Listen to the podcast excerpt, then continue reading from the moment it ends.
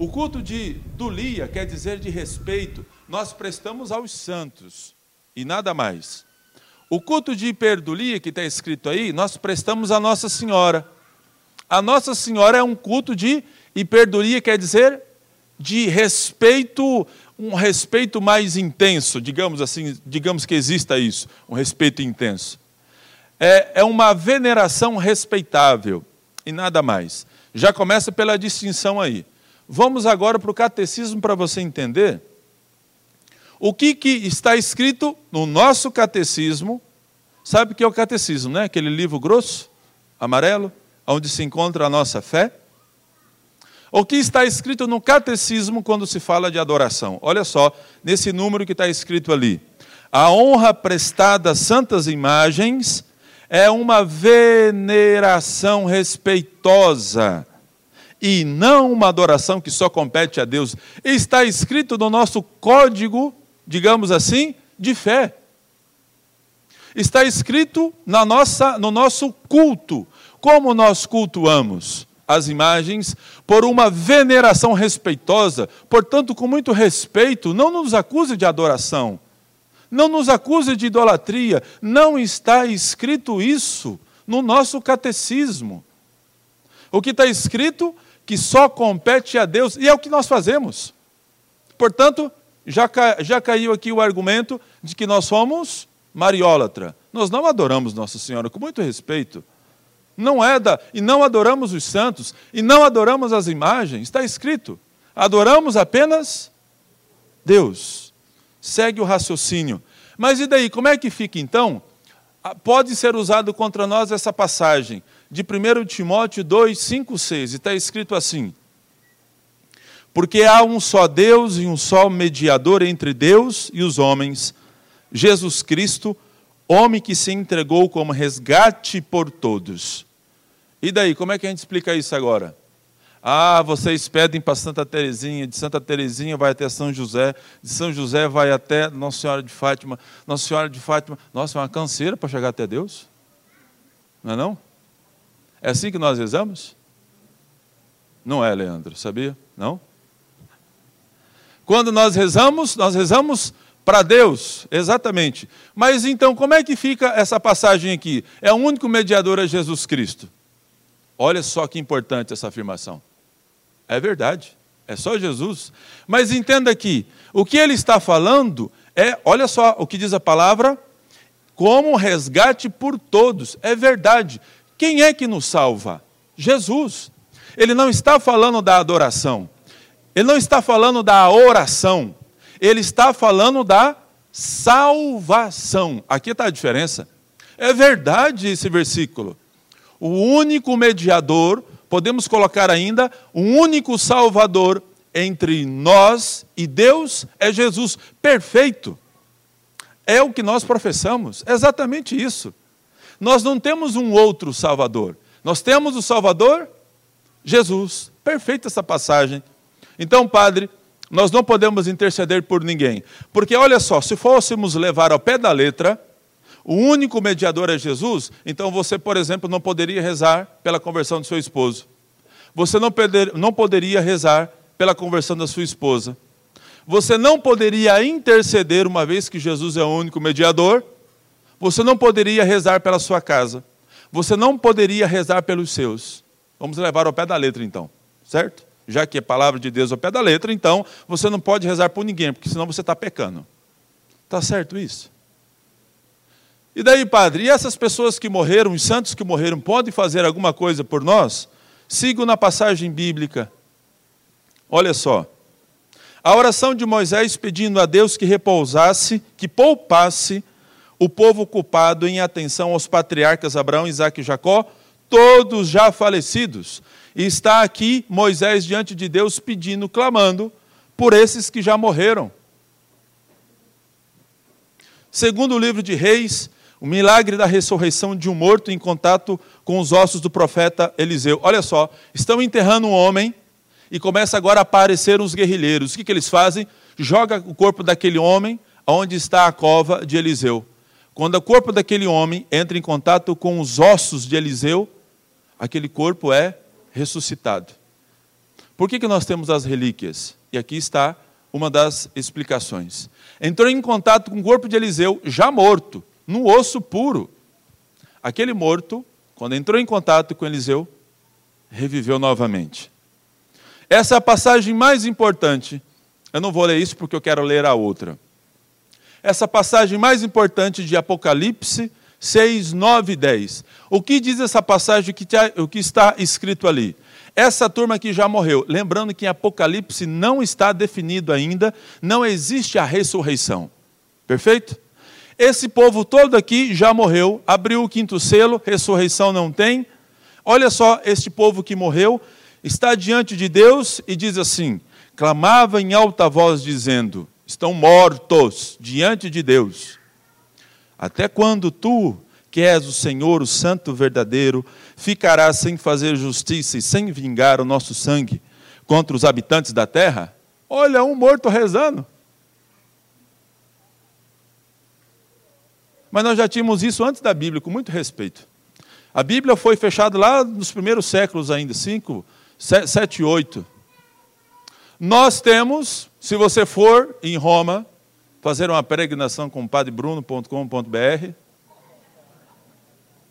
Se você for fazer uma peregrinação em Roma, tive a graça de morar em Roma, lá tem a catacumba de São, uma das catacumbas de tantas, tem a catacumba de São Sebastião. Está escrito lá em grafite, marcado: Paulo, Pedro, peça a Deus por mim. Oh, não existia Bíblia naquela época. A Bíblia foi bem depois. Pedro e Paulo, suplique a Deus misericórdia por mim. Antes da Bíblia, já tinha aqui a intercessão, a oração pelos fiéis defuntos. Entenda aqui, não é consulta aos mortos. Nós não somos espírita. Nós pedimos a Deus a misericórdia sobre essas pessoas. Entende? Então, antes da Bíblia, nós já estávamos rezando, pedindo intercessão. E aqui está o fundamento, porque nós rezamos a missa dos fiéis defuntos, rezamos pelos, uh, pelos nossos finados, dia de finados e tudo mais. Pronto, isso daqui eu espero ter sido claro e rápido, explicando se podemos ou não acreditar nessa intercessão, então, de Nossa Senhora. Olha só, quem é que transformou esse vinho? Lembrando que esta quantidade mudada em vinho dá mais ou menos 700 litros de vinho. Antes, naquela festa quase acabando, Jesus, Nossa Senhora, os apóstolos, acabando. A mãe entra em cena e o que ela diz assim: Eu vou fazer, coloque a água aqui. Pronto, saiu a água, saiu o vinho. Não. O que diz o evangelho de hoje? Fazei tudo que ele vos disser. Eu repito o que eu já disse aqui. Se você for em Aparecida do Norte, quem é que está no centro da igreja? não é a imagem de Nossa Senhora Aparecida, é o altar. A imagem de Nossa Senhora Aparecida está lá no fundo, na, na porta principal de entrada. Entenda que não é ela que faz, mas ela, como foi aqui, fazei tudo o que ele vos disser, ela foi apenas aquela que intercedeu. Então entenda, nós não adoramos Nossa Senhora com muito respeito. Então ela foi uma mulher qualquer. E aqui eu termino. Ah, não, antes disso, o nosso coleguinha Lutero falava sobre Nossa Senhora. Lembrando que Lutero, quando escreveu sobre Nossa Senhora, ele já tinha rompido com a fé católica. Lembrando que a condição para ele ser padre, ele, que quase, quando, quando junto com o um amigo, recebeu um raio, e ele, com medo de morrer, ele disse, fez uma promessa santana. Os pais de Nossa Senhora. É, os pais de Nossa Senhora. Ele falar de Jesus os pais de Nossa Senhora, fez uma promessa santana: se eu sair daqui vivo, eu serei ordenado padre. E de fato, foi vivo, saiu vivo, ordenou, se tornou monge agostiniano. Depois que ele, quando ele rompeu com a fé católica, ele escreveu sobre Nossa Senhora, lembrando que todos os dias ele rezava: a minha alma engrandece o Senhor, porque o meu espírito, ele rezava todos os dias o Magnífica. Olha o que ele diz, e aqui está a citação, você pode consultar esse livro. Lutero. Maria não quer ser um ídolo. Isso é Lutero, hein? Não é ela que faz, É Deus que faz todas as coisas. Deve ser invocada para que Deus, por meio da vontade dela, faça aquilo que pedimos. Assim, devem ser invocados também todos os outros santos, deixando que a obra seja inteiramente de Deus. Lutero acreditava na intercessão de Nossa Senhora. Sabe como Lutero chamava Maria? A doce mãe de Deus. Maria, a doce mãe de Deus. Desculpe e peço mais um pouquinho da sua paciência. E aqui é o meu, meu grande pecado, mas não tem como eu falar, estou dizendo. Mas isso aqui eu preciso ler com você, mesmo que seja no meio da missa. Espero que não esteja sendo gravado. Não estou enrolado com o meu bispo. E aqui eu termino. São Domingos de Guzmão, fundador dos dominicanos, dos padres dominicanos, ele estava no exorcismo. Exorcismo é quando o demônio toma toda a razão, a vontade, o gosto e o querer de uma pessoa. E ele estava no rito de exorcismo. E você pode, no exorcismo, falando sobre o demônio de novo, você pode, no exorcismo, é, perguntar algumas coisas ao demônio mas para a libertação da pessoa. Então, ele perguntou, fez algumas perguntas domingo de Guzmão, e o demônio foi obrigado a confessar. Isso aqui é a fala do demônio, possesso naquela naquela era um herege da época.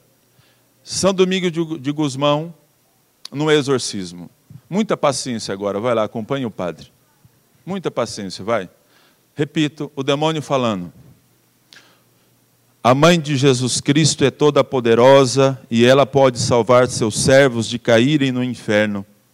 Ela é o sol que destrói a escuridão de nossa astúcia e sutileza.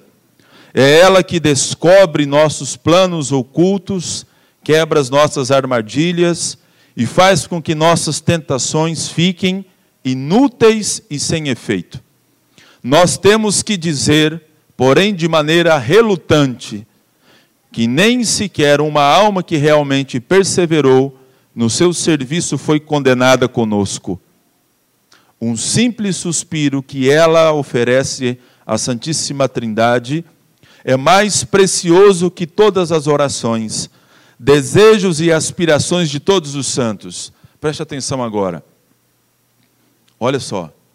Nós a tememos mais que todos os santos nos céus juntos, e não temos nenhum sucesso com seus fiéis servos. Muitos cristãos que a invocam quando, quando estão na hora da morte e que seriam condenados, de acordo com os nossos padrões ordinários, são salvos por sua intercessão. Ó, oh, se pelo menos essa Maria, assim era na sua fúria como os demônios a chamavam. Não tivesse se oposto aos nossos desígnios e esforços, teríamos conquistado a igreja e teríamos destruído há muito tempo atrás. Teríamos feito que todas as ordens da igreja caíssem no erro e na desordem. Agora que nós somos forçados a falar, também lhe diremos isto: ninguém que persevera ao rezar o rosário será condenado porque ela obtém para os seus servos a graça da verdadeira contrição por seus pecados, e por meio dele, eles obtêm o perdão e a misericórdia de Deus. Isso aqui é, isso aqui é Virgem Santíssima. Isso aqui é a Nossa Senhora. Mais uma vez, desculpe pelo texto longo, mas Maria não é só uma senhorinha. O demônio teve que professar que ela é maior do que Deus. Para terminar, você vai salvar a sua casa pelo rosário. Você vai salvar o seu matrimônio, seus filhos, pela Virgem Santíssima. Portanto, a partir de hoje, traga a Nossa Senhora para a sua família. Traga a Nossa Senhora para o seu matrimônio, para a sua casa, para o seu trabalho, para as suas atividades, para o seu sacerdócio, Padre Bruno. Para você não ser um padre relaxado. Para você ser um padre que ama a Deus. Louvado seja o nosso Senhor Jesus Cristo.